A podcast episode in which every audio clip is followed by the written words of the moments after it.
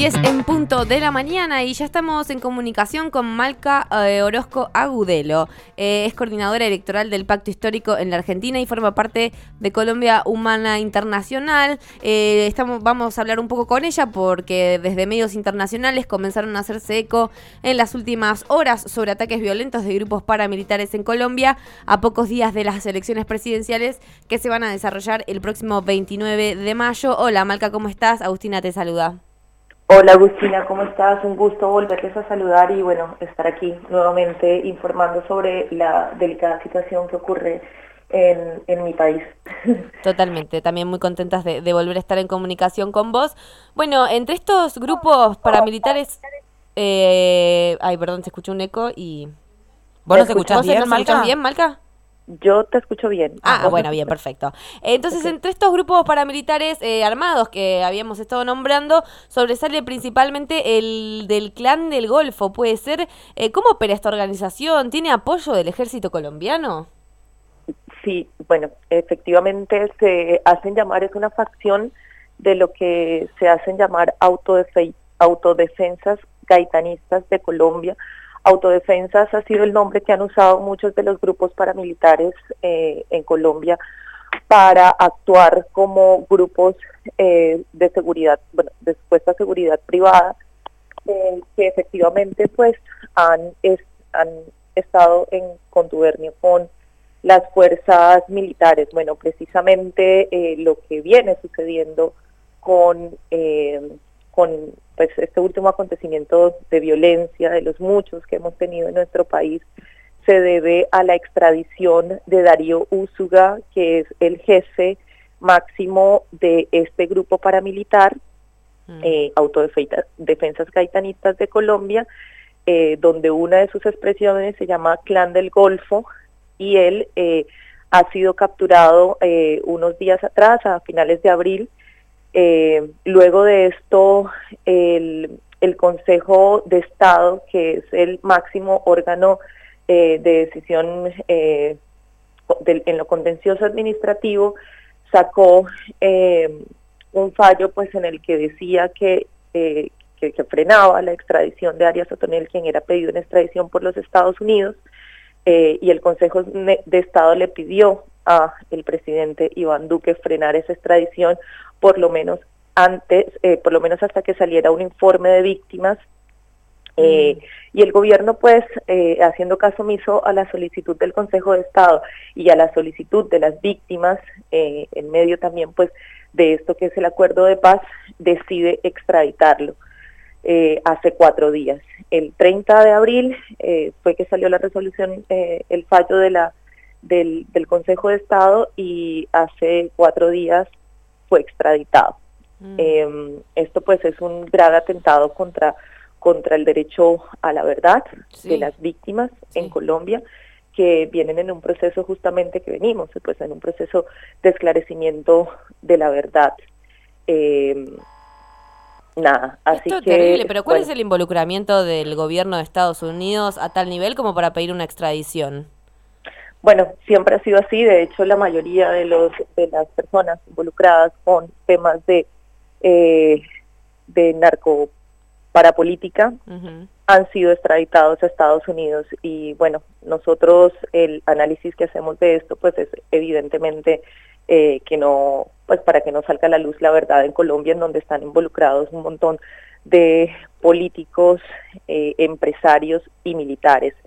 De hecho, eh, eh, Darío Usuga, alias Otoniel, había hecho ya algunas declaraciones ante la JEP en donde daba una lista de 63 políticos, militares y empresarios que habían estado involucrados con el clan del Golfo mm. e incluso se habla que uno de los departamentos, el, departamento del Casanare, eh, que aquí sería como una provincia, entregaba el 5% del presupuesto público a, la, a, estas, a este grupo paramilitar para su operación. Se habla también de dos contratos eh, que, que, dieron eh, dos universidades en Colombia para poder sostener y financiar a este grupo delincuencial eh, del exdirector del DAS, de varios senadores, algunos electos, hoy nuevamente reelectos,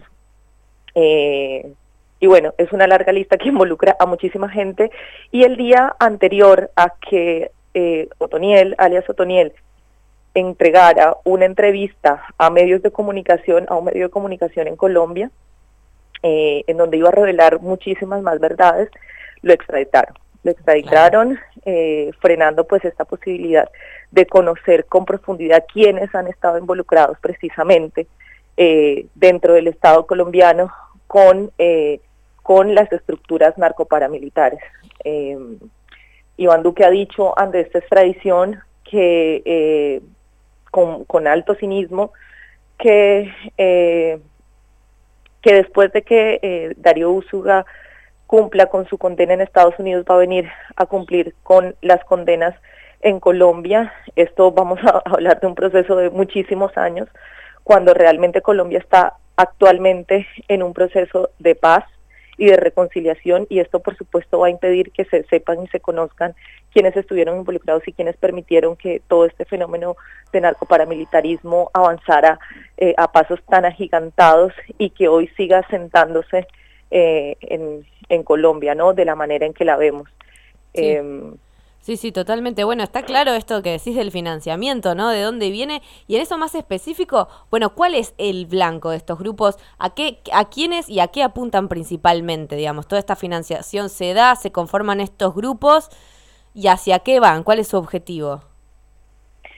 Pues eh, si vemos estos, eh, digamos, esta, eh, las personas y que han estado financiando estos, estos grupos paramilitares tienen unos claros intereses económicos sobre la población. Eh, recordemos que los grupos paramilitares han actuado eh, en conjunto con algunas empresas eh, y algunos terratenientes en, en, las zonas rurales de Colombia para desplazar, para amenazar y desplazar a muchos campesinos y así poder apropiarse de tierras o territorios en donde hay eh, intereses políticos, ya sea de explotación minera o, eh, o ganadera, ¿no?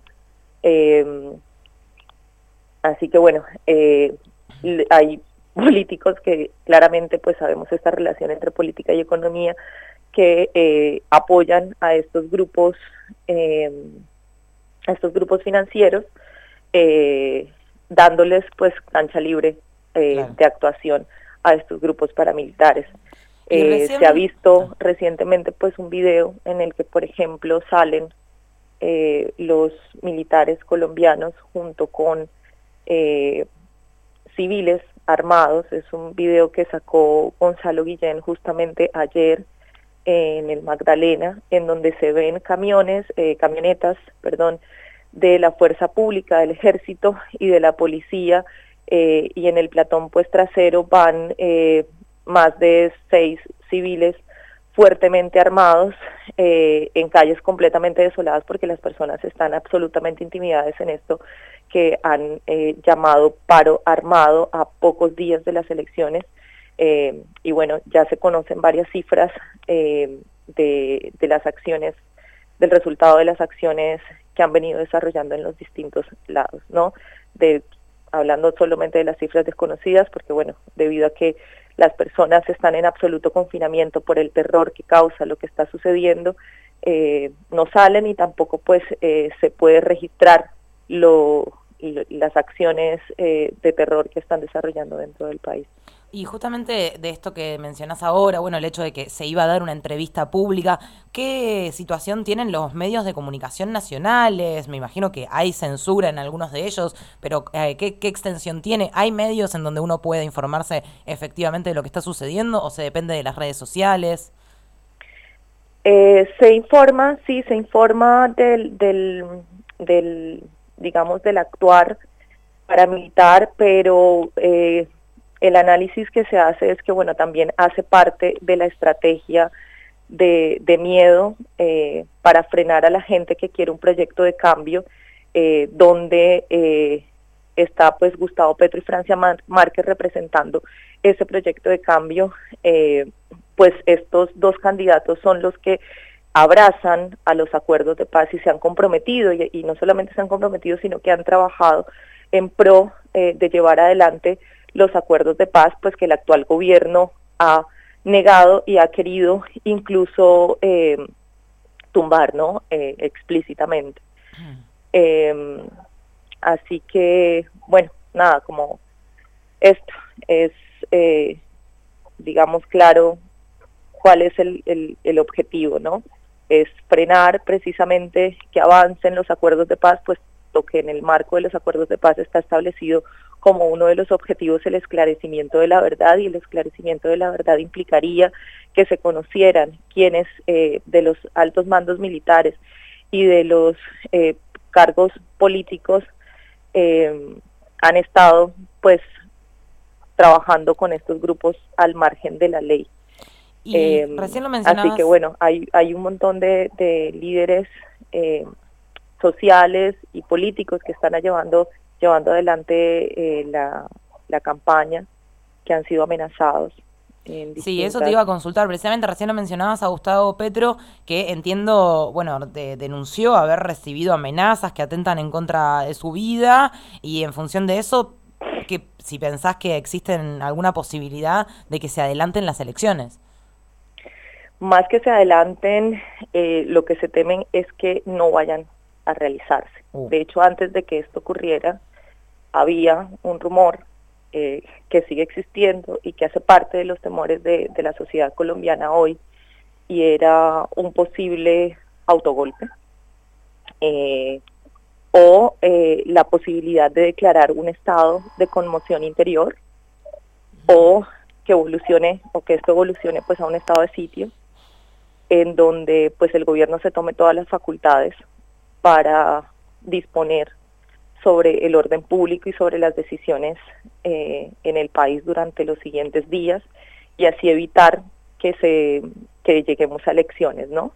Y eh, justamente por eso estamos llamando, haciendo un llamado a la comunidad internacional para que se emita una alerta temprana sobre esta posible situación eh, que amenaza fuertemente no solo la democracia de Colombia, sino que viene amenazando la vida de los colombianos, de las comunidades eh, y también pues en este caso eh, de los candidatos. Tanto Gustavo Petro como Francia Márquez han sido amenazados en distintas ocasiones justamente por, esto, por este grupo paramilitar, las autodefensas gaitanistas de Colombia.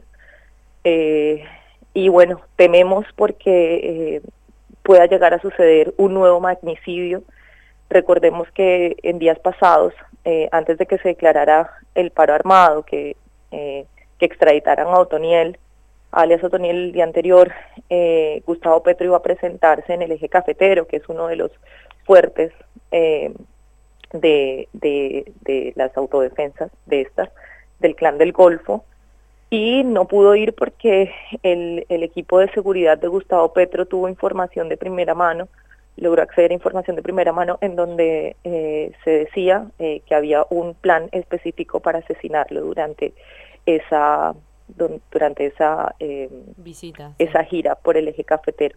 Así que tuvo que suspender ese plan y bueno lo hemos visto en tarimas de plazas absolutamente llenas por ejemplo en Cúcuta frontera con Venezuela dando su discurso en medio de de, de guardaespaldas eh, con, con escudos de seguridad, él con, con chaleco antibalas, entonces esto ya es, nos da una imagen bastante clara de lo que significa hacer política eh, de oposición en un país como Colombia. Totalmente. Bueno, justamente decías el llamado a los distintos entes internacionales, porque la ONU sacó un comunicado expresando preocupación, pidió al gobierno de Colombia detener acciones paramilitares y nos preguntábamos, bueno, si realmente alcanza con expresar una preocupación desde un organismo internacional como lo es la ONU y, cuáles hasta el momento sus expresiones eh, de otras organizaciones o de esta misma sobre el hecho de, la violación a los derechos humanos más allá de, de digamos, de, lo que sucede con la política. Claro, sí, efectivamente, bueno, sacan un comunicado y una declaración, eh, pero esto no, no se ha hecho mediático, si lo vemos, entonces resulta pues una, una cuestión que, que, termina estando muy al margen cuando sabemos que la ONU tiene la capacidad de movilizar no solamente la, opinión pública internacional, sino también a los gobiernos del mundo. Eh, y esto no ha sucedido con Colombia. Eh, expresan esa preocupación, pero no hay ningún otro tipo de acción clara eh, para frenar o para exigirle al gobierno nacional eh, esta, esta ola de violencia que se cierne sobre Colombia.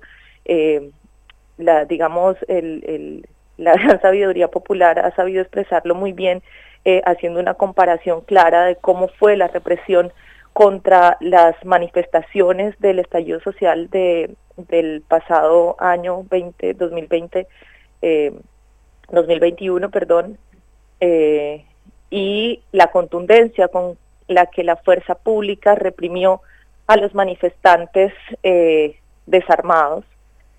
Y como en esta ocasión, eh, siendo que la mayoría del presupuesto público en Colombia es invertido en seguridad, eh, no hace absolutamente nada y no, no han hecho ningún tipo de acción para enfrentar o para frenar esta, esta oleada de violencia, lo que nos da una idea clara de hacia dónde o para qué es esa inversión en seguridad. No es para sostener, eh, digamos, eh, eh, la, seguridad de los ciudadanos, sino para sostener, pues, en el poder a unos pocos que hoy se han apropiado del Estado colombiano.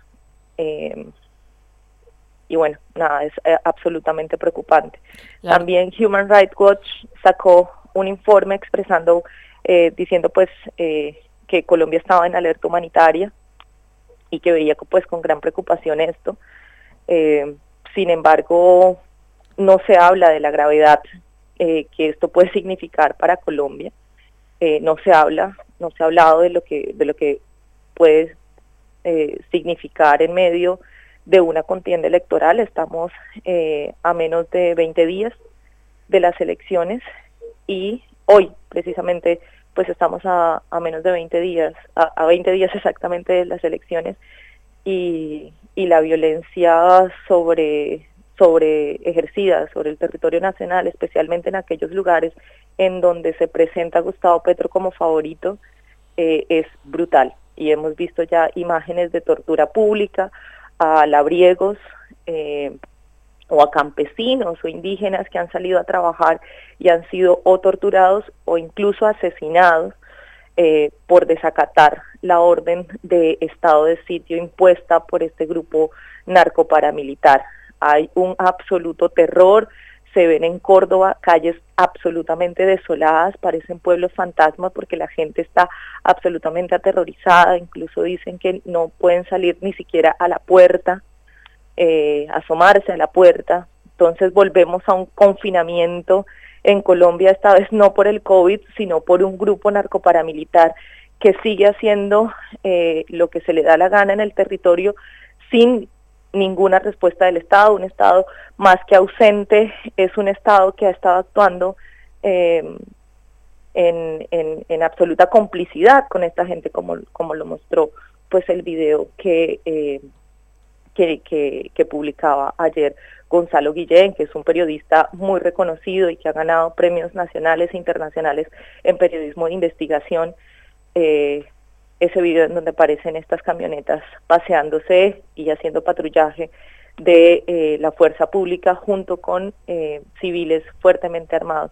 Estamos, bueno, altamente preocupados. Esta preocupación no se nos quita desde hace muchísimos años, décadas, en Colombia y esta vez eh, pues es, es, evidente eh, el cinismo, ¿no? claro, totalmente. Tremendo todo lo que nos contás, Malca. La verdad, esperemos que esto no, no, no devenga en, en un acto anticonstitucional, que efectivamente puedan haber elecciones. Si bien, bueno, sabemos que es súper estructural, pero todo esto que nos contás que termina afectando la vida de todos y de todas ahí en Colombia es realmente terrible. Gracias por atendernos, por charlar con nosotras, por contarnos toda esta realidad. Lo vamos a seguir de cerca y prontito vamos a estar hablando de nuevo para ver cómo sigue todo esto. Muchísimas gracias. Bueno, nuevamente eh, no, no me quiero despedir sin antes hacer un llamado a las organizaciones de derechos humanos, sociales eh, y políticas que puedan pues llegar a tener alguna incidencia en medios de comunicación. Nosotros vamos a llamar eh, desde Colombia y estamos llamando también pues a los organismos de derechos humanos a dar una rueda de prensa aquí en Argentina el día 19, jueves 19, eh, para poder dar parte de esto que viene sucediendo en Colombia, ¿no? Así que bueno, pues están todos invitados a esta a esta a esta jornada eh, en donde esperamos pues profundizar un poco más la información sobre lo que viene sucediendo en Colombia. Eh, esto será pues eh, como repito el 19 de mayo, que son cuatro días antes de dar inicio a las elecciones en el exterior, pues en el exterior recordemos que las elecciones se, dan, se extienden por una semana. Claro, y puedes votar durante pues, varios días. Claro, inician el 23. Entonces aquí en Argentina vamos a empezar elecciones el 23 y antes de eso, bueno, queremos eh, dar parte de esto para eh, eso, emitir una alerta temprana sobre lo que puede suceder, bueno, de hecho que ya está sucediendo. Eh, y que, bueno, nada, tememos que pueda ser declarado un estado de conmoción interior, un estado de sitio, que haya un autogolpe, que no se lleguen a dar las elecciones o que si se den las elecciones haya desacato por parte de los militares que no necesitan eh, necesariamente actuar como militares, sino que clarísimo. cuenta con estas otras. Clarísimo, realmente, Malca. Muchas gracias, estamos hablando, eh, te mandamos un beso enorme. Gracias, feliz día.